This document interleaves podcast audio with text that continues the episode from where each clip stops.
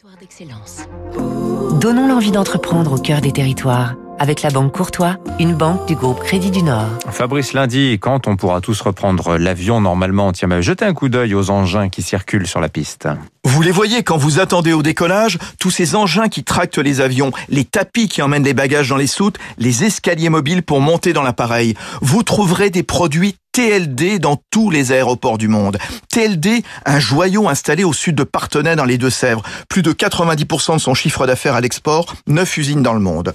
Téléflex Lionel Dupont, une longue et vieille histoire qui débute fin 19e siècle à Lyon. Ce qui fut une entreprise de tissage de soie puis de tissage d'acier est à présent le leader mondial des équipements d'assistance aéroportuaire. C'est la principale filiale du français Alves qui fournit également des pièces de rechange ou des services au sol. Ces ingénieurs viennent d'imaginer Taxibot pour lutter contre la pollution générée par les avions qui roulent jusqu'au point de décollage, réacteurs allumés. Sur Charles de Gaulle, c'est l'équivalent des émissions dégagées sur le périphérique parisien.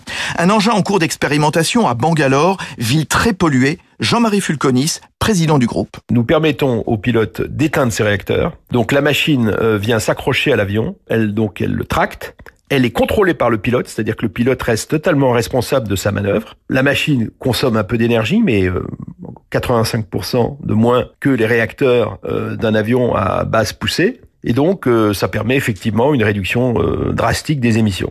TLD conçoit désormais de plus en plus de machines électriques sur les tarmacs et connectées aussi pour gérer des opérations aéroportuaires à distance. C'était Territoire d'excellence sur Radio Classique.